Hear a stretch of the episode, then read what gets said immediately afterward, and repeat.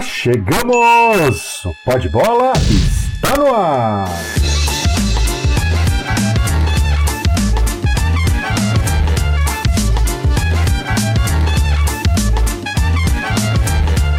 Muito bem, um grande abraço para você que se liga no site oesportista.com.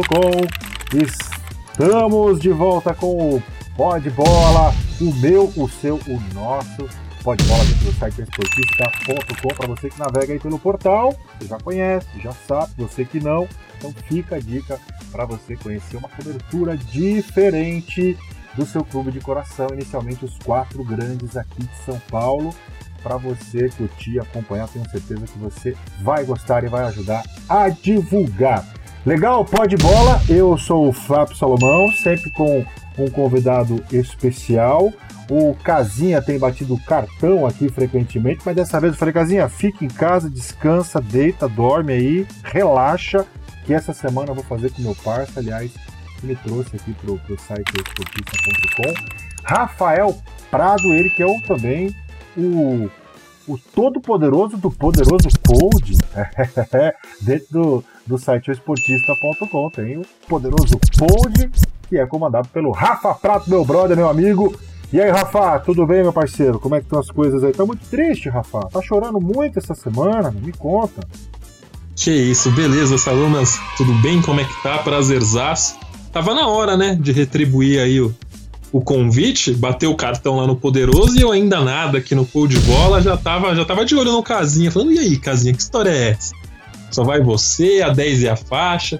Meter um Denilson ali, né, entrar no segundo tempo, fazer uma fumaça estou aqui, prazerzaço. E não, é, não estou muito triste, não. É, acho que triste é uma palavra forte. Inconformado, talvez. é, ainda, não, ainda não consegui entender o que se passou na noite de quarta. Confesso que não faço ideia do que o nosso querido Fábio Carilli quis, o porquê que ele entrou nessa pilha do nosso querido poema. Mas a gente fala bastante disso ainda hoje. Não, vai ser o nosso primeiro assunto então. Você quer ir pra porrada, vambora. Então eu ia deixar pro final, né? Porque a parte da, da audiência é sempre melhor deixar por último, né? Mas vamos, vamos pra pancadaria. Não, brincadeira. Mas é verdade, o Rafa, a primeira vez participa aqui do Pó de Bola, né? Eu já participei duas vezes do Poderoso Pod com ele. Muito legal, assunto sobre o Corinthians. E agora aqui no Pode Bola o Rafa vai me ajudar a fazer hoje aqui. A ideia de colocá-lo aqui também não foi nem retribuível, porque na verdade não aguento, mas falo com você quase todo dia, né? Dá fazer mais um programa junto também. Pô, não dá, né, cara? Eu precisa de um tempinho. Mas... Aquela parceria, a parceria ali na, na, defesa, né? Jogando bola junto, já tem que me aturar ali o tempo todo. Eu sou chato jogando, eu assumo. Por Aí tem emissoras que... diferentes também, vamos dizer. É verdade, fato. o, jornal, o, jornalismo é um mundo, é um mundo pequeno, não tem como fugir. Você é. olha pro lado e tá lá o Salomão. Ah, meu Deus do céu, o Salomão de novo. e agora no esporte, será que vai ter uma Copa CESP, vai ter um time da, do esportista? Você podia... Eu tenho que falar com a chefia aí, o nosso querido. Mas tem time? Como é que é a turminha? A turminha joga aí não? É, eu não sei. sei eu e você seguramos a onda, mas e aí? Fabião diz que é boleiro. É mesmo? É, o Fabião diz que é boleiro, a chefia diz que ah. joga bola. Paulo Amaral é. não tem cara, não. O Barolo também acho que não. E aí? O, o Fabião jogava na, MS, na, na MLS, como diria o poeta. Paulinho, Paulinho, é, Paulinho não sei, hein? Será que ele pedala igual o Robinha? Tenho sei, minhas dúvidas. Sei não, não tem cara não, hein? Tem cara de meio que Camilo, Dema, lembra desses caras que dava porrada só, pô? Nossa, ó, ó o Barolo tem cara de camisa 5 ali, hein? O Birubiru, é. volantão pesado, não? É, do Acho Santos que... o Dema, né? Paulo Almeida. Não, mas e o Barolo? Ah, o Barolo? É, o Barolo tem, é, tem cara de. o Boldak não sei. O que, que você é? Um, um ponta ali? Faz uma fumaça na frente? Nunca joguei com o Boldak nem vi na, na, na Copa CSP, confesso. Nunca joguei contra a Transamérica, não sei se, ela, se é pela Transamérica, né? É, eu sou não sei se joga, não. Também não tem cara, não, viu? Não tem cara? Ah, não tem, não tem. É, eu sou meio Luizão da Copa CSP, né? Já joguei por um milhão de TVs. eu também. Sempre batendo no peito aqui do, do distintivo. Eu sou mais, eu sou mais pro, pro Louco Abreu, rapaz. 200, 200 clube na carreira. É, então, Louco Abreu, Luizão. O Luizão jogou em todos também. Mas vamos ver aí, né? É, Seria bonito. Um, um preto laranja, um esportista aí. Eu não sei, acho, que, acho que vai rolar um Fox Sports de novo esse ano pra gente, hein, Rafa? Eu acho que vai rolar um timinho lá. Vamos ver. É, de novo, né? Vamos repetir a é. dobradinha do ano passado. Vamos, vamos, vamos falar coisa séria agora. Porque o nosso futebol aí não dá, né, Rafa? Brinca, Copa César nem pra comparar. Mas, o, o Rafa, o assunto aqui, vamos falar, claro, do, do Corinthians e Flamengo, né? Copa do Brasil. É, sei um pouquinho da tua opinião, aliás, que todo mundo já, já conhece, porque o Poderoso Pod foi em cima disso aí, né? Você fez um pós-jogo. Tem também o São Paulo, que tem o Bahia pela frente, e tem clássico no final de semana, hein? Palmeiras e Santos, jogo no Pacaembu. O que, tem no Allianz Parque lá, ô? Tem show de quem? Não. Madonna, YouTube, o que, que vai ter dessa vez lá? Verdade, agora você me pegou, hein? Deve ser do Belo, coisa do Casinha, viu? Ah, deve ser. É, ouvi dizer, o, o Belo que falou pra mim que tava armando. O, o Belo, o Casinha que falou pra mim que tava armando tudo aí pro Belo tocar. É, é, jogo não sendo Allianz, né? Pro Pacaembu, que é meio que campo neutro. Capaz, né? Certeza. certeza. e tem também, Rafa, a convocação do Tite hoje, hein? Você gostou ou não? Rapidinho, só pra não entrar muito Gostei. Gostei, acho que é, um nome específico ali que não me agrada, um nome só, a gente pode até entrar no mérito depois. Mas de resto é isso mesmo. Hum, é, muito que. Também, né? É, acho que ele, ele demonstra uma linha de trabalho ali, um planejamento, enfim. Acho que bastante coerente. Eu, pelo menos, gosto. É, do jeito que estão tratando o Tite, parece até que ele era o técnico de 2014. Calma, gente, 2018 a gente perdeu um jogo. É, eu chego a falar que quase acidentalmente. É, o time pressionou muito mais que a Bélgica, não, não fez uma Copa brilhante, mas é, achei que foi ok, derrota normal, enfim, não é para esse esse desespero todo. Acho que tá, tá digno, tá dentro, tá dentro, bem dentro do esperado, eu acho. Não, jogou. Jogo contra a Bélgica e o Brasil foi para cima no segundo tempo. Diferentemente daquela eliminação contra a Holanda, por exemplo, né? E do, do Felipe Melo foi expulso, aí o Brasil tomou a virada é, ali e não, é, não conseguiu jogar. Pra falar a verdade, se você for ver aí, é, o absurdo, na minha opinião, né? O, o, chamado apaga a luz e tira todo mundo daí, foi em 2014, né? É, em 2010, ninguém me tira da cabeça que aquela seleção seria campeã do mundo. É, achava o time do Dunga muito forte defensivamente, jogava sem a bola muito bem. É, houve uma pane mental ali de Júlio César e, Felipe Melo, principalmente na minha opinião do Júlio, tá? Que era o melhor goleiro do mundo e acabou falhando, e o time sentiu porque não estava acostumado a ver o, o Júlio falhar. Não sei se você lembra o, o, que o Júlio César jogava na época, era um absurdo. Era um dos melhores goleiros do mundo, para muitos o melhor do mundo. É, para mim era, foi campeão da Champions ali com, a Inter do, do Mourinho, enfim. É, e quando ele falhou, o time assustou. E o Brasil sentiu muito aquele jogo, enfim, ainda teve o, o, o caso do Felipe Melo, né? A situação envolvendo o Felipe Melo. E o goleiro holandês também fez algumas defesas absurdas, enfim, não deu. Achei que também foi uma eliminação é, em termos de futebol jogado, ok. As peças escolhidas, sim, foram, foram erradas. Acho que o Dunga pecou nisso, na teimosia. Mas achei que o futebol apresentado foi bem justo. 2014 foi uma pane, um absurdo que aconteceu. E em 2018, é, a gente jogou muito menos do que, do que nas eliminatórias, até por conta da, da falta que o Renato faz. O cara daquele time que fazia aquele time jogar era o Renato. E o Renato chegou totalmente fora de forma. Fora de forma, não, não estava machucado, sem condições de jogo. E o time sentiu muito algumas escolhas, opções e momentos, até parte física ali do Marcelo, enfim. Tudo isso não ajudou. E a gente saiu no jogo que a gente melhor jogou, entendeu? Ah. Então, acho que foi a melhor apresentação do Brasil futebol sabe como que é, né? A gente joga desde muito novo. Tem dia, a impressão que dava é que se o Brasil continuasse ali até hoje, não teria, não teria vencido aquele jogo. Não era para ser. Não foi, acontece. É, faz parte do futebol, mas acho que o trabalho sim é muito bem feito. Tem uma lógica, tem uma cronologia, uma perspectiva, um planejamento. Não tenho muito a reclamar do Tite, não. Tem dia que parece noite, né, Rafa? Mas de qualquer forma, é verdade. Eu, tô, eu vejo muitas críticas hoje no Facebook, no Twitter. Tava dando uma sapiada. Confesso também que não tive muito tempo de ficar espiando por aí. E como a gente, eu gosto de fazer o programa aqui de sopetão mesmo, sem ficar estudando muitas coisas, a gente já, eu prefiro assim. Então eu só estava dando uma passeada no Facebook, mas assim, também é o que eu vejo sempre, toda a convocação do tipo, parece que ele é, errou tudo, só fez besteira na escalação, não, ele seguiu ali Talvez você pode discordar de um nome ou de outro, ah, colocaria esse aqui, mas é uma coisa muito pessoal. Não dá para dizer que a, a, convocação foi ruim, né? Aí ficam pegando no pé do Neymar, fazendo aquela comparação com o Douglas Costa, porque quando o Douglas Costa é, Primeiro que um tapinha, um tapinha, é muito, muito menos pior, digamos assim, do que uma cusparada, né? Com todo respeito. Eu acho, eu cresci ouvindo do meu pai, aliás, um abraço, Mr. Rubens Prado, que sempre acompanha a gente aqui também, que não se cospe na cara de um homem. Não dá para comparar situações, é lógico que o Neymar estava errado, enfim, mas nem foi, parece que foi o Cantoná dando voadora também, sabe? Existe um. Existe uma, claro que o Neymar tá errado, gente, não tô aqui defendendo, mas o fato de ser o Neymar parece que agrava tudo, né? Não é um jogador é, dotado de muito carisma, infelizmente não tem, se expõe mais do que deveria, concordo.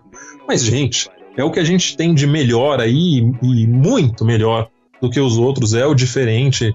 Não dá para cobrar esse tipo de coisa. O, o, o que o Douglas fez, na minha opinião, foi muito mais grave, e eu também acho que uma conversa já resolveria, sabe? É, enfim, é, existe uma má vontade enorme com o Neymar, que, na minha opinião, é, peca fora de campo com os clubes muito mais que com a seleção. Com a seleção, eu não tenho nada a falar do Neymar. Sempre jogou muito bem, sempre respondeu de dentro de campo. Fez uma Copa do Mundo em 2014 sensacional, até onde deu, porque depois foi praticamente é, é, assassinado dentro de campo por aquela entrada absurda. E, e, nas eliminatórias foi muito bem, Copa das Confederações foi muito bem. É, em 2018 não precisava ter jogado. A, a, verdade é essa, o Neymar não precisava ter jogado. Se ele vira e fala assim, não vou me expor, não dá para eu jogar, tudo bem. Ele estaria fora do, do, do, vexame ali, ninguém ia falar nada. Ele foi pro sacrifício. É, ele deu a cara a tapa. E ele jogou a Copa visivelmente sem ritmo de jogo. Aquelas jogadas na ponta esquerda, que ele normalmente janta os laterais. É, ele saía com bola e tudo. Isso é, isso é falta de ritmo, falta até de confiança ali no, no poder de explosão e de, de, de recuperação física ali quando você vai para cima do, do, lateral. Ele tava sem ritmo de jogo. Agora, é aquela coisa, né? Aqui a gente sabe como é que é. Você estava falando que não tem meio termo, tudo muito polarizado. É, essas coisas fora de campo acabam influenciando aí na análise das pessoas no que se refere ao, ao Neymar dentro de campo. Ele não conta mais com o apoio popular, digamos assim, porque fato ele se expõe muito fora de campo e a galera não sabe separar as coisas. Acho que dentro de campo, principalmente com a camisa da seleção, ele nunca deixou a desejar. Eu acho que ele sempre honrou a camisa, sempre respondeu em jogos grandes é, quando pôde jogar. É, deu, deu azar com lesões, infelizmente, acontece. Não, e a é, galera parece que torcendo pro Tite não convocar o Neymar para fazer justo, que nem fez contra o Douglas Costa. E a coletiva hoje do, do Tite foi é, comecinho da, da entrevista, todo mundo perguntando sobre o Neymar, Neymar e o Tite jogando para frente. Não, vou conversar com o Neymar, depois responde. Ficava jogando, jogando, jogando para frente. E até que chegou uma hora que fizeram a pergunta do, do sobre o Douglas Costa, você, você não convocou e você usou, e o Tite também se rebolou inteiro lá, respondeu. Mas parece, sabe, que não queriam que ele convocasse o Neymar pra, pra quê? Pra ficar criticando depois. São umas coisas que eu não entendo também. É, e é o que você falou, Rafael, o melhor jogador ele tem que ir com o cara. Não sei que ele faça uma coisa muito absurda. Acho até que se ele tivesse cuspido na cara de alguém, é o que, é, é o que você falou, não estamos defendendo ninguém. Não consigo, não consigo te falar se cuspir na cara de um, dar um soco na cara do outro, o que é pior, o que é menos pior aí. Quem foi um soco na cara assim, Salomão? É, mas, foi um Sabe, Beirou o pessoal fica pegando no pé. Tem, é que tem uma galera aí na, nas redes sociais que torce contra a seleção brasileira e fica aquela coisa. Jeito que fala, tem chatonildo, né? O Edmundo dando murro, sabe? Não foi isso. Não foi para tudo isso. É claro que ele não deveria, mas eu achei bem, ai, sabe, normal. Segue o jogo, tá errado, pediu desculpa, acabou, um abraço. Não foi um soco, não, não foi um direto daqueles absurdos, enfim, sei lá. E a, o nome Neymar. É, se fosse o Coutinho, nada disso estaria acontecendo, Salomão. Tenho absoluta. E mesmo durante a Copa do Mundo, a, na convocação do oficial do Tite para a Copa do Mundo, quando ele convocou o Cássio como terceiro goleiro, terceiro goleiro. Nossa, parece que ele tinha feito uma besteira tremenda. Né? Mas coisa é, pessoal. Relação de um cara que ele confia, que ele conhece, que ele viveu junto com o cara há muito tempo, as maiores conquistas da história do, do, do Tite, o, o, Cássio participou nada mais justo do que botar um cara, mas era para terceiro goleiro, né? E criticar, ele foi muito criticado com relação a isso, que é um absurdo. O pessoal também critica demais aí, e eu percebi isso agora também. Ah, porque o Lucas Moura. Poxa, o Lucas Moura não foi convocado uma vez até agora. Ah, enfim. É, é, entrando aí por partes no, no que você falou, uma vez eu vi um documentário envolvendo Inter e Grêmio, nunca vou me esquecer. Não é só porque acompanho desde muito novo, nunca escondi de ninguém o meu time, não à toa apresento ali como setorista do Corinthians o poderoso Cold. Mas uma coisa me chamou muito, muito a atenção um documentário uma vez que eu vi, na, na ESPN até, envolvendo a, as duas torcidas do Sul, que eles falaram, não, o único momento que a gente se junta é para torcer contra o Corinthians. Você pega um dos, um dos momentos, um, uma, um dos clássicos, uma das maiores rivalidades aí do, do país, e olha onde eles se juntam. E no Sul, o que o Corinthians tem a ver com o Sul? Enfim, existe no, no Corinthians é, uma, uma, uma áurea muito engraçada. É, é, como se metade do país, do país fosse a favor, e quem não é, é absolutamente contra. Então, essas análises, na minha opinião, não, não, devem nem ser levadas a sério. Assim. Eu tenho a impressão que se o Cássio fosse um goleiro de qualquer outro time, não haveria essa rejeição. Assim como o Fagner, que joga uma barbaridade, é infinitamente superior a todos os laterais direitos aqui do Brasil é, e é extremamente perseguido. É, porque joga onde joga e até colocaram uma fama dele absurda aí de, de, de maldoso. É um cara que chega junto, firme, como um defensor tem que chegar. É, aí, por causa daquela história do, do, jogador do Flamengo, acho que era o Ederson, né? Se eu não me engano. Era o ele, Ederson. Ele entra na perna direita do Ederson, o Ederson contunde a esquerda. É, não me recordo agora qual, mas o inverso. Se foi na, se foi na esquerda, foi a outra que o Ederson contundiu, sabe? É, contundiu. Então, assim, é muito. É, acho muito. É, é não, não, não, não, tem, não tem acordo. Parece que não tem não tem, não tem medida certa, não é algo justo quando a relação envolve o Corinthians. Acho que rola uma espécie de, um, de uma má vontade aí de quem acaba torcendo contra. É, o Cássio é protagonista da, da, da, década mais vencedora aí da história do Corinthians, protagonista de tudo, e o Fagner, talvez ali, é, somente atrás do Zé Maria, é o maior lateral direito da história do clube já, sabe? É, não tem como você é, não levar isso em consideração. As críticas são são, são encabidas na minha visão. Não sei o que você acha a respeito, mas me parecem muito injustas aí, principalmente com os dois. Quem tá se dando bem nessa história toda é o Rodriguinho, né? Também sofri essas críticas aí quando falavam dele na seleção e agora tá no Cruzeiro. Eu, eu vi ele em várias. Eu vi ele em várias listas aí, inclusive de uns caras que não queriam ver ele nem pintado de ouro, agora já aparece na lista de outros. Começando a concordar contigo, hein, Rafa? Não existe essa, essa, essa perseguição toda, essa má vontade com, com o Cruzeiro, que me parece muito estranho. É, o Rodriguinho sempre foi grande jogador. A continua sendo lá no Cruzeiro, merece, merece ir para a seleção, assim como merecia na época do Corinthians, mas enfim. Aquilo tudo que, que, que eu já te falei. É, tomara que vá. É, acho que. Não, e nem vale. tá jogando tudo isso ainda. É muito bom. Acho que vai crescer ainda mais de produção no Cruzeiro. Mas a época que ele era cogitado na seleção, ele arrebentava no Corinthians. Ele não está arrebentando. É, ele tá bem. Muito bem, né? Principalmente o início da Libertadores ali. Eu vendo alguns jogos do Cruzeiro, que é um time que me chama atenção. Para mim era até favorito no brasileiro, começou mal, pode fazer falta. Mas é, nos confrontos ali de mata-mata, por causa do Mano, até é muito bom, né? É, o Mano sabe jogar muito bem isso daí, assim como o Carilli, enfim. É, esse DNA, muito desse DNA do Corinthians passou pelo Mano, ele que começou até, antes do Tite. Então eu sempre tô de olho aí no Cruzeiro, gosto muito do setor defensivo ali, do, do miolo do Zaga, acho o Dedé é, incrível. Inclusive é um nome até que poderia, mas os que foram chamados, é, para mim, ok. Vejo muita coerência aí no que o Tite fez no, no, que se refere à zaga, que foi uma das reclamações aí de muita gente hoje. É, para mim é simples. Se ele não ganhar essa Copa América, dependendo da, forma, da forma como perder, o Tite cai. Ele sabe disso. O que, que ele tem que fazer? Ele tem que ganhar a competição e também se preocupar com uma renovação. Mas ele não pode pensar exclusivamente em uma dessas duas coisas. Então ele tem quatro opções ali para o setor defensivo. Em duas ele levou caras consagrados e consolidados, em duas ele está levando gente mais nova. Sendo que um dos mais novos já é consolidado, que é o Marquinhos, o outro é o Militão. Você tem a renovação que todo mundo pede. E para a zaga ali mais, né, mais tarimbada, mais experiente, você tem o Thiago Silva e o Miranda, que foram os dois melhores da seleção na Copa. A defesa do Brasil foi a melhor defesa da Copa. A gente perdeu para a Bélgica em erros individuais do Marcelo, que deu, deu um espaço absurdo no, no, lance que originou o escanteio da Bélgica e que foi mal a Copa inteira, e do Fernandinho, que não é primeiro volante, ok, o Tite errou nisso. E acabou, não tem o instinto do primeiro volante, não fez a falta no Lukaku quando tinha que fazer. E, enfim, e, e aliás, talvez o único o único erro do Tite hoje, é, para mim, era o Fabinho. Aí eu concordo, o Fabinho fez grande time. É isso que eu ia te perguntar. Esse cara que você falou que deveria estar e não está é o Fabinho. É o Fabinho. É, eu acho que, é, infelizmente, é, existem alguns jogadores que fica complicado você manter uma sequência, eles ficam muito marcados, né? É, infelizmente é o caso do Fernandinho, que na minha opinião é até bom jogador, mas assim, não é o primeiro caso na história que serviu para clube e não serviu para seleção. Quantos e quantos, né? O Alex foi genial meia, não rendeu na seleção. O Marcelinho Carioca não jogou na seleção.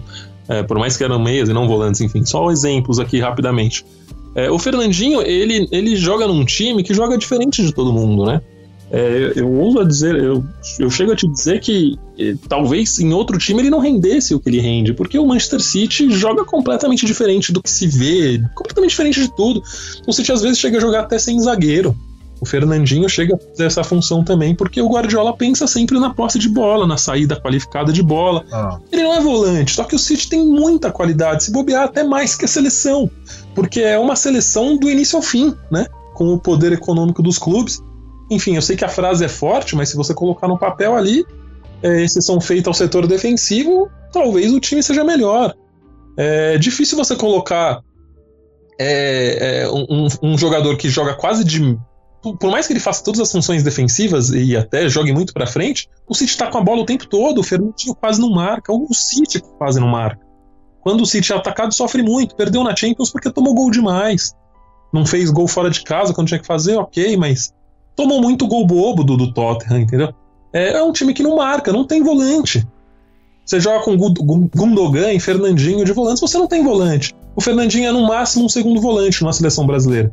Quando você coloca o Fernandinho para jogar de reserva do Casemiro, você acaba expondo o Fernandinho. Foi muito mal em 2014, jogou fora de posição em 2018, ficou marcado, infelizmente. Acho que o Fabinho, sim, joga ali e fez grande temporada. Que temporada absurda fez o, o Fabinho. Dá gosto de ver o Liverpool jogar. O Liverpool do Klopp é, é, algo muito mais próximo do que eu considero como ideal no futebol, porque tem equilíbrio. Não é muito técnico, não é muito defensivo. Muito se cobra que o Carilli, por exemplo, é muito defensivo. Felipão, muito defensivo. O Guardiola, na minha opinião, é muito ofensivo, mas é pro meu gosto de bola. Eu acho que o Klopp, ele dá é, atenção a todos os setores do campo. Para mim, eu julgo um futebol mais ideal, algo parecido com até, até que o Zidane fazia, só que o Zidane menos equilibrado ainda que o Klopp. Acho que o Zidane teve mais é, poder ali, principalmente com o Cristiano na mão. O Klopp não, é, então o time marca muito. Tem um zagueiro que é um extraterrestre, que é o Van Dijk holandês, e, e tem é, é, uma força ali com o Hinaldo, com, com o Fabinho, que, que foge muito do, do, padrão. Eu acho que o Fabinho melhorou muito a equipe, ele deu muito trabalho para o Barcelona. Ah, o Messi acabou com o jogo. É, o, o, poderia ter sido mais, poderia ter sido pior se não fosse o Fabinho. Fez grande jogo, grandes jogos, as duas partidas, aliás. Senti falta. É, não sei o que você acha, mas eu senti falta do Fabinho ali, é, Salomas. Mas também não é absurdo, né? Não é absurdo ele não ter levado o Fabinho e ter levado o Fernandinho. Acho que você quis dizer isso aí também. Assim como de todas as outras críticas que eu li, ouvi por aí, é a mesma coisa. Mas a, às vezes eu acho que os caras pegam pesado, isso que eu tô querendo dizer, porque ah, não levou o Lucas, não levou o Não é mais, né? Dizer, então a comparação sabe, já tá errada aí que eu vi o, o, o dia inteiro a galera batendo aí nisso. Que, querendo que o Lucas fosse convocado como ponta, ele não joga como ponta faz tempo. Ele tá jogando como meia centralizado e até como atacante ali, o tal do falso 9, no lugar do Harry Kane, que se machucou no Tottenham. Então essa crítica é infundada. O futebol dele cresceu exatamente por ele ter a oportunidade de jogar mais próximo do gol, de vir de trás. Ele fez isso um pouco no São Paulo também, lembra? Ah, naquele time do São Paulo campeão da Sul-Americana, muito se falava Lucas pela ponta, Luca, Lucas por dentro. Lucas pela ponta, Lucas por dentro. Ele jogava mais por dentro. Quando, quando eu digo jogava mais, ele rendia mais. E é assim que ele tem jogado. Então, a disputa dele seria com o Coutinho, na minha opinião. Até com o Paquetá, enfim, só que o Paquetá ainda acho um pouco mais recuado. Não vejo absurdo. O Coutinho fez grande temporada? Não fez. O Lucas fez? Não. Fez quatro, cinco jogos bons. Fez um absurdo, ok. Mas não dá para você falar que levar o Coutinho é um absurdo. É um jogador da confiança. Não, não, não, não acho não acho nenhum. É, também. E fez uma ótima Copa. Fez uma ótima Copa, o Sim, é, quando foi pedido, né? Porque você tinha um Neymar fora de ritmo, com dificuldade de assumir o protagonismo. O protagonismo quem assumiu foi o Coutinho, né? Então, acho que acho que merece um crédito. Só para terminar esse assunto, é, eu considero absurdo nessa questão a falta de um volante de fato, viu, viu Salomão? Me preocupa. acho que foi a maior lição da Copa que parece que ele não, não aprendeu, assim.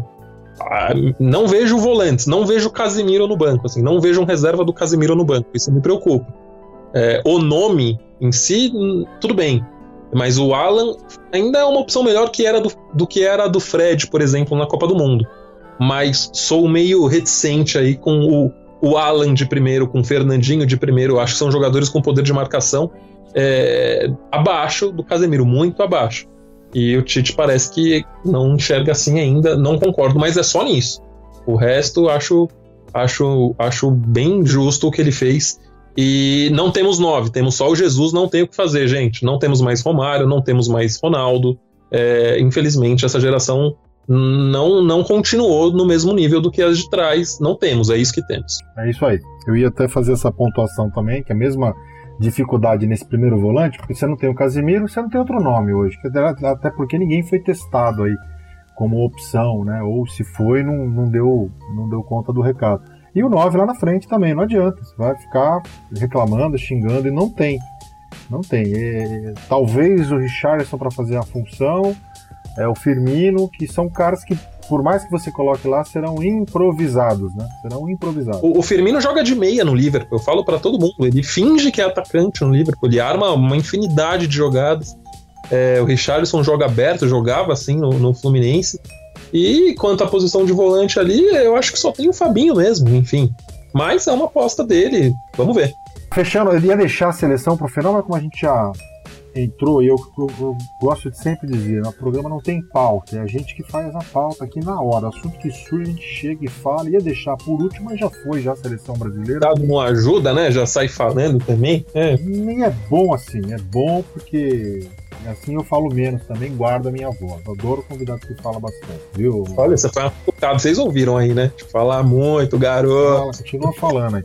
Ô, Rafa, é, é legal, acho que a, tônica é essa daí, a seleção está bem convocada, você pode divergir de um, um, jogador, uma posição, outra, mas é, essa pressão que está em cima do Tite, embora hoje aí na, na coletiva ele tenha tentado dar uma escapada, falar que não tem pressão, que ele prefere desempenho do que resultado, pode perder e tal. Vejo assim como o Rafa também, que se, se perder a crítica vai ser muito grande e não sei não o que, que o Aliás, quem que é o nome? Qual é o nome do presidente da CBF que eu nem sei? Rogério? Como é que é o nome dele? Nossa, é, é uma espécie de. Como é que se fala? É, sabe o Homem de Ferro, o filme? tá até na moda o filme dos heróis, que o vilão não era o vilão, é. era um ator. o presidente da CBF é tipo um ator, ele não é nada. Nem sei, é Rogério, nem sei o nome dele, rapaz. É raro isso, é, né? É, é, é personagem coadjuvante, é um boneco de posto. Enfim, não sei o que, que, vai, que, que vai se passar com o Tite aí que vai ser muito difícil, porque Copa América, ainda mais com a pressão de ser no Brasil, essa história do. Quando você é, precisa ser o favorito, mas o time não tem essa. não consegue dar essa resposta, a coisa geralmente desanda. Foi o que aconteceu na Copa aqui. Né? Foi bem por aí também. Sim. Uma, uma última coisa aqui, uma última coisa de novo, né? Que eu esqueci de falar. Gostei muito dele não ter levado o Marcelo, viu, Solomon? Achei, ah. achei é, representativa essa não convocação.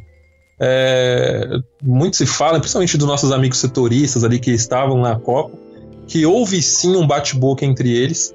É, enfim, não vou entrar muito nesse mérito porque tem muita especulação também, mas houve um plano ali de, de, de cuidados físicos que não foi seguido pelo Marcelo, que chegou visivelmente fora de forma para a Copa. E quando saiu do time, foi muito bem substituído pelo Felipe. O Tite queria manter o Felipe Luiz na esquerda e o, e o Marcelo teria dado. É, teria criado caso, você me entende, né? E, enfim, nessa guerra aí, para não tumultuar o ambiente, o Tite voltou com o Marcelo, é o que muita gente que estava lá fala nos bastidores, os setoristas principalmente. E, e, com a bola que o Marcelo jogou e com a irresponsabilidade defensiva dele, que é o que mais me irrita num lateral, Acho, o Marcelo bastante soberbo em, algum, soberbo em alguns momentos, dentro de campo, tá? Não tô falando fora de campo, não, o conheço, mas ele passa uma certa é, é, soberba dentro de campo. Acho que ele não responde aos aspectos táticos ali que um lateral deve responder. Então acho que a, a não convocação dele foi bem justa, bem justa mesmo. Mas lá na Copa, o Rafael, eu falei isso na época também, ficava nessa dúvida. Ah, uns falavam, pô, tem que continuar o Felipe Luiz, o Marcelo, coloca no lugar do Tite. Se perde sem o Marcelo, tá ferrado. Mas não tava jogando nada e o Felipe entrou muito bem. Nunca vamos saber, Rafa. É isso que eu tô falando. É uma retórica. Não adianta. E se, sabe aquela, aquela história? É que nem na Copa de 98. Ah, o Ronaldo passou mal. Olha o Edmundo. Ah, você já pensou se perde a Copa sem o Ronaldo? Ah, não, eu, em 98 eu concordo. Sendo, 98 eu concordo. Sendo que o Ronaldo falou, não, eu tava pronto para jogar. Imagina se ele perde sem o Ronaldo. Tava ferrado. É algo parecido, claro, proporção completamente diferente. Mas é algo nesse. A gente nunca vai saber. Nunca. Mas esse é o problema. É, é que nem a gente tá falando agora. O cara falou, ele convocou David Neres e tá o Lucas. E aí fica nessa. Tem aquele. Se ele convoca o Lucas, pô, cadê o David Neres? A gente ia ficar nessa daí. É, nunca vai atender a todo mundo, não tem jeito. Nunca vai atender a todo mundo. Então essa história do Marcelo e do, do Felipe Luiz, ah, depois que a, a, aconteceu, aí não adianta, tem que ser. Tem que falar antes. Né? Antes, na época ali, eu falei, ó, eu acho que o Felipe Luiz tem que ser mantido. Se dane Marcelo. Vai, mas eu entendo, eu entendo o lado do, do Tite, se ele voltar com o Marcelo, porque é difícil você realmente de, deixar o Marcelo no banco, você perde, aí a jogada do gol dos caras é justamente pela esquerda, pronto. Um prato cheio para aqueles críticos que ficam à beira do campo ali esperando, torcendo para alguma coisa errada. Sem contar que o escanteio do primeiro gol, o gol de escanteio sai de um buraco absurdo que ele deixa ali pelo setor dele também. Eu acho que acabou falhando nos dois gols, mas enfim, já foi. É, o que me incomoda mesmo é muito é a parte da postura e da, e, da, e da questão física dele. Não pode chegar numa Copa do Mundo daquele tamanho. E aproveitando até o. Não digo tema, mas a, esse, esse problema. Você é um cara que eu dou moral essa semana aqui, porque antes da bola rolar, quando você pegou a escalação do Corinthians, você já apontou ali que aquele ia dar problema né? Que é a, a, a escalação do Sornossa como segundo volante. Eu, quando eu peguei a escalação, eu não imaginei que ele traria o Sornossa como segundo volante. Achei que seria um 4-1-4-1, time jogar para frente mesmo, com os pontas voltando, e não foi. Eu, essa foi a sensação que eu tive quando eu vi a, a, a escalação do, do Carilli e o Rafa. A gente, tem, a gente se fala praticamente sempre, né? É, na hora já mandou mensagem ali dentro de um dos grupos ali que você não tinha, não tinha entendido o que, que seria o, o Sornosa de segundo ano. Então você pode reclamar, porque você falou antes. Nesse, nesse aspecto, entendeu, Rafa? Não, é sério mesmo, Sim. porque eu vejo muito, muito crítico, que eu te falei. Aí, ah, o Brasil perdeu? Ah, porque ele tinha que ter mantido o Felipe Luiz. Caramba, meu, já foi. E aí não adianta, sabe? Cara que não deu a, a não deu opinião antes, não pode falar depois. Você me desculpa, porque é o aproveitador. Sim. Certo? Sim. Ah, o cara fica esperando o resultado. É comentarista de resultado, meu. Pô, comenta antes, aí eu quero ver. Chega depois para criticar, não dá. Então por isso que eu, eu tô falando isso pra você. E porque você, eu sou prova de que você questionou na hora, antes da bola rolar. E você falou, não, se tivesse ganho também eu ia reclamar, porque você não pode correr um risco desse. Então, legal, bacana. A gente diverge na opinião, eu não concordo, mas eu respeito muito por você ter falado antes. Antes, eu falei que pode dar certo. E gostei, eu tinha gostado, acho legal. Né? Mas eu entendo os seus, seus motivos. Infelizmente não deu certo né? Se tivesse dado certo, você tava ferrado, porque eu ia falar na tua orelha, porque eu falei que tava bom. Eu queria que ele tivesse dado certo, pode ter certeza. E eu tô achando que você torceu contra o seu time, e eu tô achando que você torceu contra o seu time na quarta-feira só pra não ter esse gostinho. Imagina, pode ser alguma, jamais torceria contra. É, o que acontece é assim, eu sou, eu sou um cara, é, costumo falar que eu acho que eu sou um pouco antigo, apesar de muito novo ainda. É, acabei de chegar nos 30 aí, mas é, eu respeito muito a tradição das coisas, sabe? É, Salomão, tenho muito cuidado com as pessoas mais velhas, enfim, é, um, é uma coisa minha de criação mesmo. E eu respeito muito a tradição dos clubes. É, não se chega no Barcelona e monta-se duas linhas de, de cinco. Entendeu? Você não chega no Barcelona e fala assim, ó, vamos fazer aqui a primeira linha, entendeu? Coloca o Ralph aí entre a primeira e a segunda e coloca o Romero na ponta ali para substituir o Messi. Não se faz isso. É uma escola que joga para frente. Você não chega, você não chega no Santos e, aí, o, e o Santos errou gravemente aí quando contratou o Jair Ventura, que é um técnico sabidamente defensivo. É, e coloca um cara desse para treinar um time que tem uma escola, um, um, uma tradição de jogar para frente. Você não faz isso. Né? O Corinthians ele joga marcando. É assim desde sempre. É, teve uma exceção ali no, no, período da democracia e na era Marcelinho, ali do, do, do, do, início da década de 90, quase meio da década de 90, até o, o começo do início dos anos 2000, ali, onde era um time absurdamente técnico, no auge da carreira do Vanderlei Luxemburgo, onde, onde não se marcava tanto e, a, e, o aspecto tático e principalmente físico não fazia tanta diferença. Os craques, os craques tinham mais espaço para jogar. Isso mudou como, como diz meu amigo Dazzler Marques, aliás, abraço ao Dazzler, que, que sempre está aí na escuta. Olha o físico dos caras ali na década de 80, 70. Olha o físico hoje. Olha o físico do Sócrates do Zico. Olha pro Cristiano Ronaldo. É outro futebol. É outro aspecto, mudou muito. Hoje, o futebol, na minha opinião, é diferente e no Corinthians se pratica um futebol defensivo desde sempre. O Corinthians ganhou o primeiro brasileiro com um time muito mais é, é, tático e, e, e na base da vontade do que técnico. Isso é uma história atrelada ao clube. É, a, era, a era da marcação, como eu costumo brincar, começou ali com o Mano em 2008 e tá aí. O Corinthians é o time mais vencedor do século, jogando assim, você não pode, na minha opinião, chegar para jogar no jogo mais importante do ano. O Carilli que apanha o tempo todo da imprensa por fazer o time marcar, marcar e marcar. E mesmo assim, consegue títulos. O Corinthians ganhou os, os 13 títulos em 10 anos. É um absurdo que todo mundo tem que engolir. Boa parte da imprensa e torcida que prega esse futebol mais poético, essa escola poeminha que nunca ganhou nada aqui no Brasil ganhou em 1970, quando era praticado outro jogo. Como eu falei, respeito muito a história, a tradição, mas era outro esporte. Depois não ganhou. Perdeu em 82, ganhou em 94. Para mim isso é muito emblemático. Tipo, a escola da, do, do ataque do poema puro perdeu, a escola da, defensiva é, do jogo organizado ganhou. Tirou a gente da fila quando mais precisou. O Corinthians é assim. Aí ele chega para jogar o, o, jogo mais importante do ano é, e simplesmente cai na pilha. Né? Eu costumo dizer que até falei. É, é, é, a gente vive um, a gente tem vivido aí semanas poéticas no futebol, né? Ajax, Manchester City, com todo respeito, ganharam a liga deles. É, pontos corridos, que você pode se dar direito ao erro. No mata-mata você não pode errar. Perderam a Champions, perderam. Porque é muito difícil você jogar um futebol que, que, que propaga, que perpetua essa linha tênue aí do erro. Joga na margem de erro muito alta. É, e ele tem muito talento na mão, né? olha a quantidade de talento que tem na mão o Guardiola. A gente não tem esse talento, os melhores não estão mais aqui, a gente marca. Aí você chega para pegar um Flamengo, você abre mão do jogador que não tem reserva no clube, que é o Júnior Urso, que faz essa função de chegar e marcar com extrema qualidade. Ah, tava sem ritmo de jogo. Usar-se até onde desce e no final do jogo, dependendo do que estivesse acontecendo, você colocasse, colocava um jogador ofensivo ou um jogador defensivo, um Richard. Ele contratou 57 volantes. Ele usou um meio improvisado. Ele jogou com o Ralph, que tem 79 anos, sozinho na marcação, para marcar o time mais talentoso do país do meio para frente. É um absurdo o que foi feito na quarta-feira. Não, concordaria com você se ele tivesse feito o que eu pensei que ele fez, que ele poderia fazer quando saiu a escalação, né? Que tinha só o Ralph de volante e imaginei que fosse um 4-1-4-1 que o Tite tentou fazer lá atrás e não deu certo, ele abriu mão.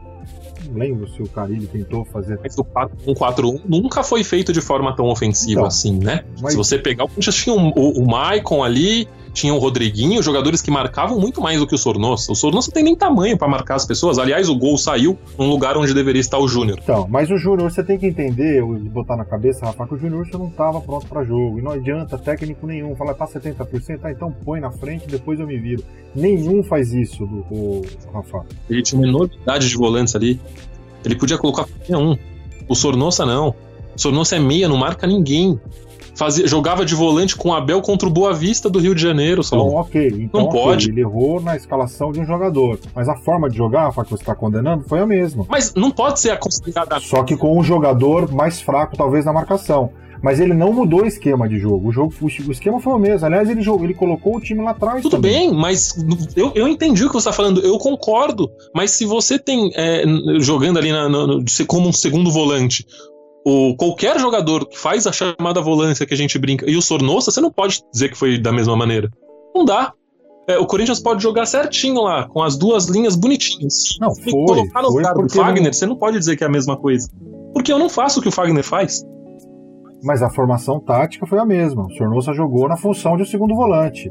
Vinha na saída de bola. Sim, você precisa do cara que sabe fazer a função. Não, eu entendo, eu entendo, eu entendo. Entendeu? Talvez ele tenha errado na peça colocasse um outro cara, ok. É isso. Mas é, as suas críticas, especialmente no dia, era de que ele botou o time para frente, que ele abriu mão de marcação. Não, ele não abriu mão de marcação. Ele colocou o time da mesma postura, só que com uma peça improvisada numa função, mas a tática era a mesma. O Corinthians não perdeu por causa da tática e talvez porque você poderia ter um jogador demais, mas é aquela história, a gente só vai saber depois. Porque se ganha, o cara é gênio. É, mas, é não, mas aí. Esse ah. que é o problema. É isso que eu, que eu, que eu, eu, eu condeno, entendeu? É, eu falei, eu falei antes, você mesmo disse, e eu falaria aqui. depois. por mais eu só que... acho que nesse por mais caso específico, e pelo que eu entendi até nas suas críticas, eu vi o Poderoso Pôde, eu te ouvi nos grupos de rede social que você escreveu e tudo mais, e eu não concordei democraticamente falando aqui contigo, de que não vi dessa forma. Porque a forma como você colocou era que o Corinthians foi para cima, abriu mão, por isso que você abriu a tua, a tua, a tua explicação agora, falando que historicamente o Corinthians ele entrou com a mesma disposição tática, ele não foi para cima. Ele manteve a estrutura e acha até, até para defender o Carilli, é, ele pensou assim: bom, jogo em casa eu preciso fazer resultado porque depois tem que jogar fora mantenho a estrutura tática, mas eu tenho um, um, um, componente que eu posso atacar um pouco mais em alguns momentos com mais qualidade. Sornosa, achei, eu gostei. Quando eu vi a escalação, falei, gostei. Pode dar certo, tem chance, porque ele tem é, dois pontas que marcam a volta. Aí dá talvez para você abrir mão de um volante. Agora, o problema é que dentro do jogo, o que aconteceu? O Flamengo não foi empurrado para o campo dele Aí o Corinthians ficou exposto, defendendo com esse jogador mais fraco na marcação, sem a posse da bola. Aí é duro, aí é dureza mesmo. Aí faz falta um outro volante. Mas a tentativa, ela é legal, mas não sei se foi pelo que você falou, que era de ah, porque ele caiu na pilha da imprensa. Não, não sinceramente, cara, não é disso. Aliás, ele é muito teimoso. Muito teimoso é que ele não tinha a possibilidade do Júnior Urso.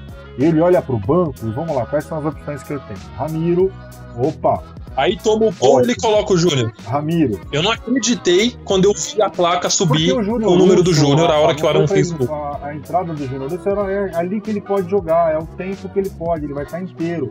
Num jogo dessa pegada que você não pode respirar, o Júnior Lúcio você pode falar que ele está 70%, ele tem 70% de jogo numa, numa fase, num jogo de, de, de rodada do Campeonato Brasileiro. Num jogo com essa velocidade que é de mata-mata, que você não tem tempo para respirar, que é sangue, intensidade o tempo todo, não é 70%, é 30, 40, 50. Você acha que se o Júnior tivesse 100% ele teria ido de Júnior? Eu não acho. Absolutamente, absolutamente. Eu não Como acho. Não? O Júnior Urso é titular do time, ele saiu porque machucou. Ele tomou o gol e entrou em pânico de tomar o segundo e subiu a placa. Eu concordo com você quando você fala do esquema tático, mas eu, me, eu não consigo concordar quando você é, fala que há a mesma forma. Não tem como ser a mesma forma quando uma peça desse mesmo esquema tático não faz a mesma função. É natural de um jogador meia não olhar para trás como olha um volante, entendeu? Aquela, o lance do gol do Flamengo é muito nítido isso. Ele tá perdido. Ele tá completamente perdido naquele lance completamente sim, sim. perdido. Não dá para negar, é a, o, o, lance foi em cima dele e tal. O, o, o Carilli fez isso no, em vários jogos no Campeonato Paulista, que ele saía atrás do placar e ele tirava o Ralph e colocava um jogador de frente, virava um 4 aí, eu, mas aí eu concordo. O time aí, aí dava eu, uma resposta boa. Mas aí, ele pensou em algo parecido nisso num time mais, mais, eh, mais experiente, mais, o time tá um pouco mais pronto, quase no, no ideal para a temporada, ele achou que era hora de que ele poderia fazer algo contra um time do tamanho do Flamengo. A gente pode questionar, mas, pô, mas fazer isso contra o Flamengo? Faz contra o Bahia, faz contra o, o Chapecoense. Ah, aí, beleza. Ótimo. Aí eu vou concordar com você. Talvez tenha sido. Mas esse é o meu maior questionamento de todos. O momento mais importante do ano. Eu até falei, brinquei com você aqui no começo desse cast. Os técnicos têm cada hora para inventar coisa. Jair Ventura, final da Copa do Brasil. Ah, vamos ver se o Jonathan vai bem de atacante. Tinha jogado dois jogos. É, é que ele não tinha visto o Jonathan na temporada, né? Péssimo, péssimo. Ele chegou. Se eu não me engano, ele, o Jair Ventura estreou contra o Flamengo na semifinal, não foi isso? Não, não tenho. Não conhecia o elenco. Esse é o preço que você paga por você trazer um técnico no meio da temporada, né? Então esse é o problema. Quer dizer, o cara vai começar a conhecer o elenco na hora decisiva. A liga agora, hoje eu acho que ele sabe que ele não pode contar com o Jonathan ali. Ele, ele, eu fico imaginando a cena, como a gente brinca, né? Ali nas agências de publicidade, o brainstorm da, da, da tomada de decisão. Ele olhou pro Jonathan e falou: não, é você, o iluminado que vai resolver a final da Copa do Brasil. Aliás, eu estava acompanhando a Bundesliga há umas duas semanas. É, Jonathan, pelo, pelo campeonato alemão, entrou aos 15 do segundo tempo. É, sofreu um pênalti, pegou a bola, bateu o pênalti, dois minutos depois tomou um cartão amarelo e dois minutos e meio depois foi expulso. Mas fez o gol. Fez o gol, de pena. Gênio, é gênio. Genial. Daqui a pouco tá em algum clube do Brasil aí. ah, é. Vai pro DVD, não vai pro DVD a parte que ele foi expulso. Mas só que ele sofreu, mas foi. Só pra, só, só pra emendar nesse assunto Corinthians, acho que tudo isso seria evitado se ele tivesse tirado o Bozelli do time, que já vem mal há uns dois ou três jogos, colocado o Love na posição do Love é, e jogado de uma forma mais um, mais normal, né? Como de costume, com o Sornosa ali na função do meio, no 4-2-3-1. Essa função foi, quem fez foi o Love. Então você jogava o Sornosa para a posição dele e colocasse ali qualquer volante em campo. Qualquer um. Ele contratou 56 volantes. Como eu vi, se eu não me engano, o Rizek falando. Ah, só, só o Richard. Só o Richard. Exagero. E o Ramiro que quebra um galho no lugar. Qual outro volante que ele contratou? Ele tinha a opção também de colocar o Thiaguinho. Por que, que ele não usou o Thiaguinho? O Thiaguinho era o tá, mas eu acho que o Thiaguinho também não tá pronto ainda. Não tá, não dá, ainda não dá, cara. Arauz, Thiaguinho, Richard. Ele não pôs porque ele, ele sabe que não é jogo para esses caras. Aliás, se coloca, você ia ser o primeiro a reclamar no dia seguinte também. Porque esses caras não, não dá ainda para jogar. Não estão. O Arauz não encaixou legal no Corinthians. Eu acho que é um bom jogador até, mas sentiu aí a, a pegada, alguma coisa. Tem, tem algumas coisas inexplicáveis com alguns jogadores que chegam num determinado clube, e não é só no Corinthians, tem qualquer um, de repente não joga. É o caso do Arauz. É, o Thiaguinho, eu acho que é, é mais pra frente, não tá na hora. Ele jogou na temporada passada e foi bem. Foi um dos melhores, um dos melhores no time ali na reta decisiva. Enfim, meu grande problema é o Sornosa ali, é um meia pequenininho, franzinho, marca ninguém. ok, ok, ok, ok. A gente vai ficar até amanhã discutindo aqui, não vai resolver. Mas, mas legal, tá aí a, a minha opinião, a do Rafa também. Quem tá ouvindo aí pode tirar sua conclusão. Mas o importante é que há o respeito e o entendimento, né? Apesar de eu desligar aqui, eu vou pegar o Rafa aqui, vou xingar ele pra burro aqui no, particular. E vamos lá. Ô Rafa, São Paulo e Bahia final de semana. O São Paulo tem a volta do Pato aí, né? Recuperado, treinou. E o Luan também parece que vai estar à disposição. São Paulo surpreende na cabeça do campeonato? Ih, Rafael, não, pelo que você viu. Me surpreendeu na, na, reta decisiva do Paulista. A, a, a, rapidez e a transição ali, a, a mudada na chavinha que a gente brinca. Como essa garotada reagiu bem, assumiu a responsabilidade e mudou o São Paulo ali de. Coisa muito raro. Né? Algo Isso. parecido em proporção maior, claro, aconteceu com o Santos em, Santos em 2002, onde a molecada assumiu, só que ali era muito mais talento, ou um talento muito mais pronto, digamos assim. Essa... Robinho, Diego, Renato, Elana. Sim, e só que a crise do São Paulo esse ano, por mais que a fila não fosse igual, se bem que o São Paulo tá numa fila grande também, mas a fila do Santos era imensa, né? Só que a pressão acho que era menor. É, o São Paulo tem mais pressão, né? Essa coisa do São Paulo, enfim. É um time muito grande, acostumado a vencer, não vem vencendo. E a molecada assumiu de maneira surpreendente ali, principalmente Luan, Lisiero e Igor, né? Juntamente com o Anthony na ponta, claro, esses quatro é, é, são realmente diferentes. O, no Paulista em si, o Lisiero foi o, o, o, responsável por tudo, na minha opinião. E o Luan, os dois volantes, né? É, então, assim, não me surpreende, não. Me surpreende sim a, a chegada do, do Pato jogando o que ele tem jogado. É, chegou muito bem, parece. E as entrevistas do Pato estão diferentes, assim, me chamam um pouco mais a atenção. Fala mais. Eu continuo é, Fala mais. É, tem falado de, uma, de uma maneira mais é, madura, me parece mais. É, mais. Mais pronto, mais experiente, menos moleque, digamos assim do que há, há algum tempo. É, enfim, acho que o Pato talvez tenha é, percebido que precisava ter uma mudança aí de atitude. Começou muito bem, fez grande jogo ali contra, contra o Goiás. É, contra o Flamengo também foi bem enquanto esteve em campo. Acho que ele bem focado e pensando apenas no futebol pode ser sim um grande diferencial ali para um São Paulo, que é muito leve, muito liso, se souber mesclar ali a experiência do Hernanes, que tá demorando para, aliás, eu não consigo entender essa demora do Hernanes aí, essa melhora física, junto com uma defesa que na minha opinião é forte, pode dar muito trabalho. Eu acho que precisa arrumar a questão dos laterais, acho que grande é o grande calcanhar de Aquiles do São Paulo, Salomão. É, a dúvida que paira no ar, na minha opinião, é se vai aguentar, porque tem muita molecada, e a gente sabe como que funciona. A gente tem vários exemplos, né? De que ah, empolgação e todo mundo numa correria, mas a hora que vem a primeira, o primeiro baque, o segundo, uma crise, um, um campeonato tão longo quanto o campeonato brasileiro é normal. Tem fases, você oscila. E, e aí, quando você não tem a experiência, a coisa pode desandar. Não estou dizendo que isso vai acontecer com o São Paulo, né? Que, não vai segurar a onda, que vai acontecer esses momentos de instabilidade, vai. E aí precisa ver como é que essa turma vai se comportar. Essa é a minha única dúvida. O time tá bem, tá legal. Inicialmente parece que realmente vai brigar na parte de cima, não há dúvida. Agora, se isso não acontecer também, não dá para colocar na conta do.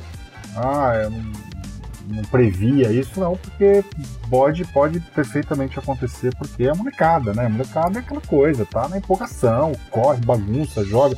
E a molecada é boa mesmo, São Paulo. O Rafa falou aí, Anthony, Luan, o Toró jogam demais. Aliás, mais o Anthony e o Toró. O Luan, confesso que eu não acompanhei muito na base, até porque é um jogador que ia bem e tal, mas dificilmente a gente olha para o talento na base, a gente sempre se preocupa mais do meio para frente, né? Infelizmente é uma cultura nossa e eu sei que eu faço parte disso. Geralmente fala, nossa, esse zagueiro joga demais da base. Eu sou é o inverso, você sabe bem. Às vezes, às vezes você aponta, pô, esse volante joga muito. Mas o que chama mais atenção é aquele futebol mais vistoso, é o cara da ponta, é o atacante que faz gol, é o 10 que arma, que dribla, né? Gosto muito do estilo do Fabrício Oia do Corinthians, por exemplo. Nossa, da, da base que a gente acompanha. Me lembro muito o Marcelinho Carioca jogando, estilo de bater na bola, de toda hora vai. Ele me lembra, ele me lembra muito o Souza, lembra que jogou no São Paulo também? Começou no Corinthians e depois foi pro São Paulo. Também, também, também. Mas é, na base eu costumo, então, o Anthony, o Toró, e são jogadores que eu acompanhei muito mais. Eu falei, esse moleque vai jogar muito. Então aí agora. Então, qualidade, sem dúvida não tem, mas é o que eu falei. Falta casca ainda, tem muita coisa para passar no futebol. E e vamos ver como é que vai se comportar. Não é torcedor São Paulo, eu não estou secando, não, é só para fazer essa pontuação aqui, mas no geral tá muito bem São Paulo. E final de semana tem clássico também, Palmeiras e Santos, jogo no Pacaembu, jogaço também, legal de se ver, hein? É São Paulo versus é. Felipão. A gente teve é, muito se falou no Campeonato Paulista esse reencontro, e aí os dois entraram com o time reserva. Eu trabalhei nesse jogo na Rádio Trianon, AM, e me dei mal, que eu fui numa expectativa enorme e as duas equipes reserva, não deu pra gente ver né, o que a gente gostaria. Mas agora me parece que vai ter, a gente realmente vai ter um confronto aí. Felipão, São Paulo, um reencontro aí de treinadores que brilharam em seleções. O Felipão na brasileira, o São Paulo na, na, na chilena e na argentina. E agora a gente vai poder ter esse embate de filosofias diferentes. Né? O, o, o São Paulo com esse estilo de jogo é, no Santos e o Felipão, um cara mais preocupado defensivamente, com mais equilíbrio e tudo mais.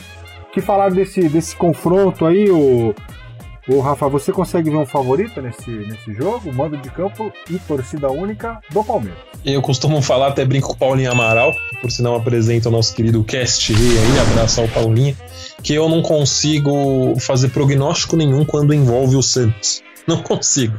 É, a gente brinca ali, né, no, no, no cartola e tal. Eu não consigo colocar gente do, do setor defensivo do Santos nunca no meu time. Porque a gente não sabe se o Santos vai fazer uma partida impecável ou se vai tomar 3, 4.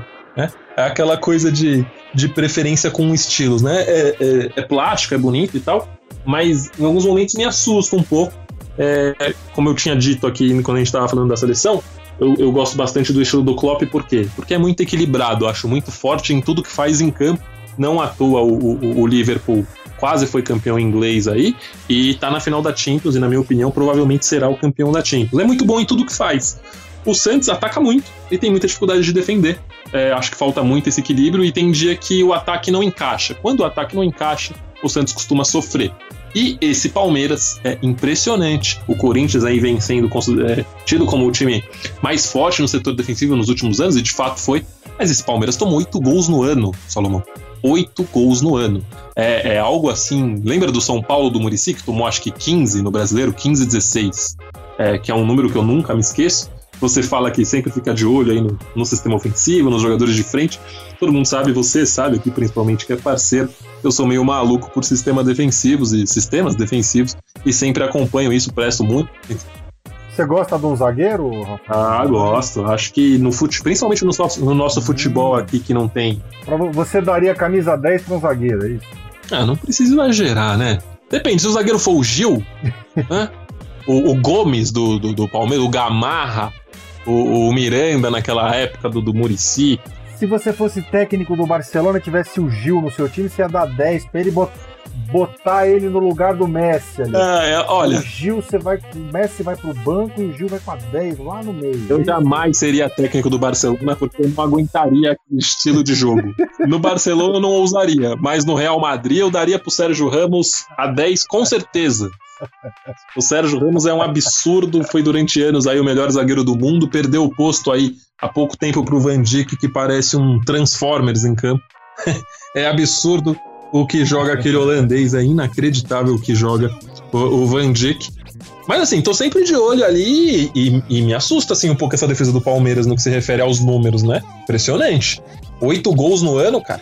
A última vez que a gente fez, viu isso foi essa era absurda do Corinthians e o tricampeonato do São Paulo do Murici, que tinha aquele trio ali com, com o Breno, o, o Alex e o, e o, Miranda, depois teve até o André, é, enfim. E o Corinthians aí nesses últimos anos com, com Gil, com Pablo, Balbuena, é, enfim, também muito forte no sistema defensivo. O Gomes parece ser realmente daqueles para marcar a época é, não dá para entender como é que o Milan se desfez daquilo, um futebol tão carente nos últimos anos, que é o futebol italiano ali, os grandes clubes, principalmente o Milan, se desfez um zagueiro desse tamanho, enfim. Melhor pro Palmeiras, que tem um zagueiro desse nível no futebol brasileiro, que é, tem uma escassez de, de, de, talento nesse nível, né? Eu acho que o jogo aqui é bom, campeonato gosto do nível, ok, não acho, não concordo com essas críticas em excesso, mas um jogador desse nível é muito difícil de se ver. O Gomes mudou o Palmeiras de patamar defensivo ali. É, então eu tô curioso para ver esse ataque poderosíssimo aí do Santos. Essa, o, o, ataque nem é tão poderoso, mas o volume de jogo é realmente alto contra um sistema defensivo que tomou tão pouco gol. Né? É, então não consigo cravar um favorito também por aquilo que eu te disse. Tem que ver. Se o Santos estiver naqueles dias absurdos, talvez a defesa do Palmeiras não resista. Se nada acontecer, é, eu apostaria num, um, até num placar elástico pro Palmeiras se as coisas não derem certo. Agora, se o Santos fizer um grande jogo, acho que o Santos é capaz de ganhar ali por um placar mais normal. É, imprevisível. Previsível. Acho que não teremos empate. Ou o Palmeiras ganha muito bem, ou o Santos ganha o jogo. Eu, se eu tivesse que apostar, apostaria nisso. Eu fiz a pergunta para você, você pegou o bambolê, colocou no pescoço, na cintura, no joelho, na perna e não respondeu. Diga. Você rolou aí. Fala, o Palmeiras pode ganhar, pode dar não. empate, pode dar sangue. Mas é isso mesmo, empate. é isso mesmo. Acho que não, não, acho que não tem empate. acho que se o Santos ganhar, ganha ali por um resultado normal, porque a defesa do Palmeiras está muito bem. Mas se o, se, o, se o Santos não tiver num dia bem, num dia bom, o Palmeiras pode ganhar e ganhar bem, entendeu? Quando as coisas não, quando as coisas não saem da maneira esperada antes, a casa dá muito. Aí toma 3, 4. Eu acho que se o Palmeiras estiver num dia inspirado, o Santos pode tomar 3, 4 tranquilamente. Porque é aquilo, o time do Santos é imprevisível, completamente imprevisível. Não, e você falou da defesa do Palmeiras, e era o que faltava para o Palmeiras engrenar, né? Como, como esse time tá, de dois anos atrás que ele foi montado, faltava realmente a, a solidez na defesa. Isso aconteceu com o Gustavo Gomes e com o Luan, né? Que encaixou uma parceria, o Palmeiras que ficou ali se atrapalhando com o Antônio Carlos, da Cena, não sabia quem que era, o Gustavo Gomes chegou, deu, parece que ele que, que arrumou essa, essa zaga aí. Realmente o Palmeiras está. O sistema tem funcionado. Encontrou-se ali a dupla de zaga e também o sistema tem funcionado, até porque o Palmeiras tem bons laterais. Te agradam os laterais do Palmeiras? O, Ma, hoje Mike e o Diogo Barbosa, né? São, ou o Vitor Luiz. Vitor Luiz tem jogado mais, Vitor Luiz. Acho Na esquerda, nenhum deles me agrada, acho muito ofensivos. É, para mim, sempre brinco, o lateral marca, depois ataca. Acho que os laterais aqui no futebol brasileiro são pontas frustrados, falo, falo isso sempre, sempre inclusive lá na, na Rádio Nova Estação. Abraço a todos, aliás, de lá. Acho que os laterais é, têm muita deficiência na parte defensiva aqui. Acho que os, todos, os, ambos, né? Tanto de jogo contra, quanto o Vitor, marcam muito mal. Mas assim, tem um meio-campo fortíssimo. O Felipe faz grande temporada, talvez a melhor fase dele com a camisa do Palmeiras. É, poderia, inclusive, fazer parte de planos tranquilamente de Tite, tá? Só que esse, momento poeminha do futebol, é, a imprensa, nossa querida imprensa, como diz o Barreto da Sport TV, vocês da imprensa não deixariam Felipe Melo ser convocado, enfim.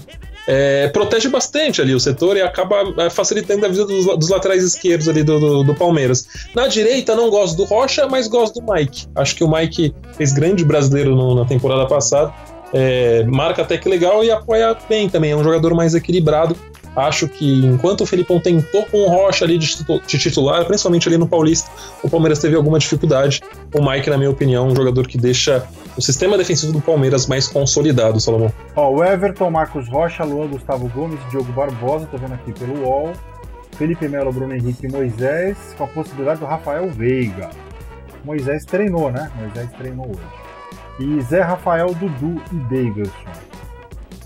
E aí, Rafa? Bom, bom, os Palmeiras, qualquer time que você colocar aqui, não tem como contestar, né? Eu, eu, é, eu tinha grande problema com o Borja, acho que o Borja não tem como um jogador como o Borja ser o 9 de um time tão grande quanto o Palmeiras. É, não dava para entender. É, o Davidson eu já gosto mais, acho que um time com o poder financeiro do Palmeiras deveria ter um 9 melhor, mas eu gosto do Davidson, acho um jogador esperto. Arisco, ele, ele tem um quê. É, ele é esperto, lembra do, do Nilmar? Claro, não estou comparando no que se refere a técnica e talento, mas lembra, o Nilmar era sempre esperto, tinha tomada, toma, aparecia num espaço vazio do nada. O, o, o Daverson tem um pouco isso, assim, ele se mexe rápido, ele, é, ele, ele tá de olho no que tá acontecendo, acha ele vivo no jogo. Gosto disso nele. É uma bombinha relógio, né? Pode aprontar a qualquer momento. Mas eu gosto do, do, do Deivinho, como diz a torcida do Palmeiras, e até o, o nosso parceiro Leandro Boldaquia chama, fala o Davinho acho esperto. É, ali no meio ali é, é, tem bastante opção. Eu gosto muito do Veiga, o Veiga do Atlético Paranaense é um grande jogador. O do Palmeiras ainda tá mais tímido, mas acho que pode evoluir. Não confio no Lucas Lima, já perdi as esperanças com o Lucas Lima.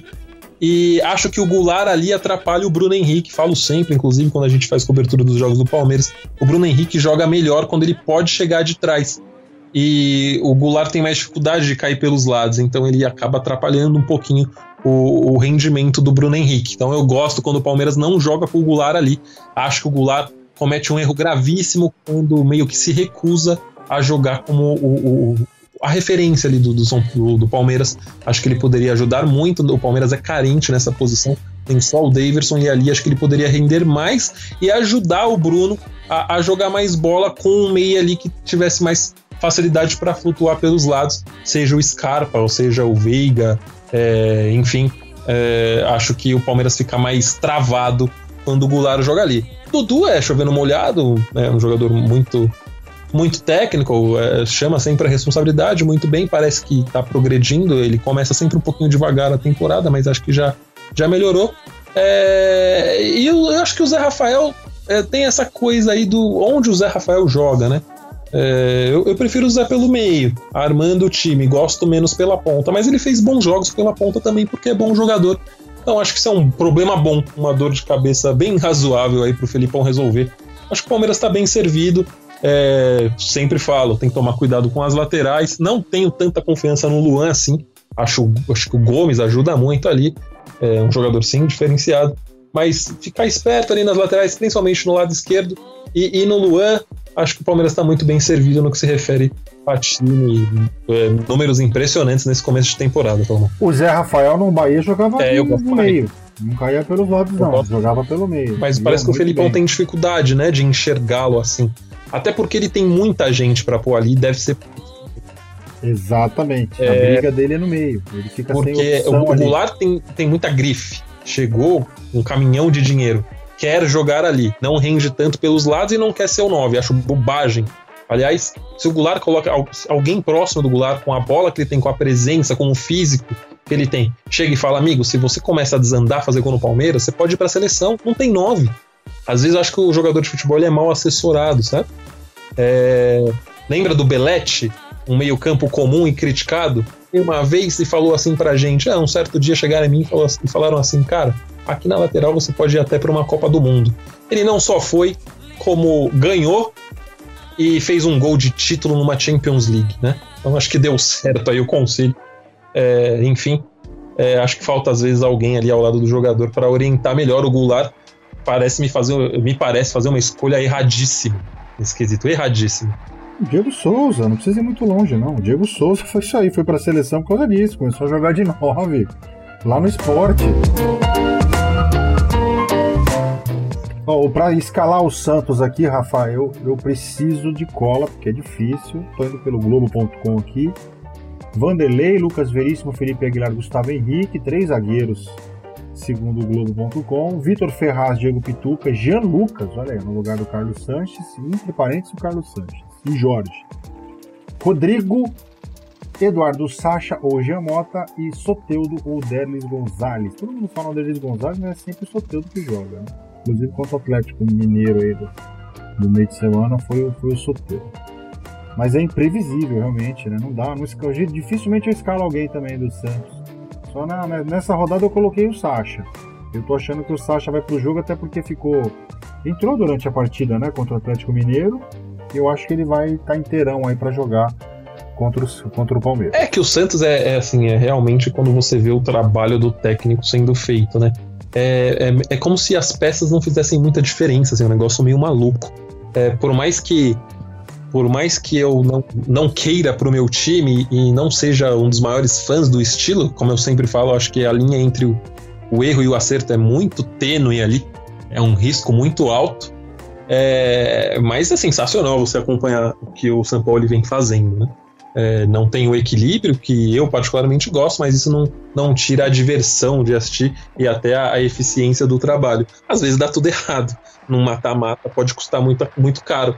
Mas, assim, para pontos corridos, nossa, é fantástico. Tá aí, o Guardiola ganha todos os pontos corridos que disputa. Acho que o São Paulo segue a mesma linha. O volume do Santos é impressionante, né?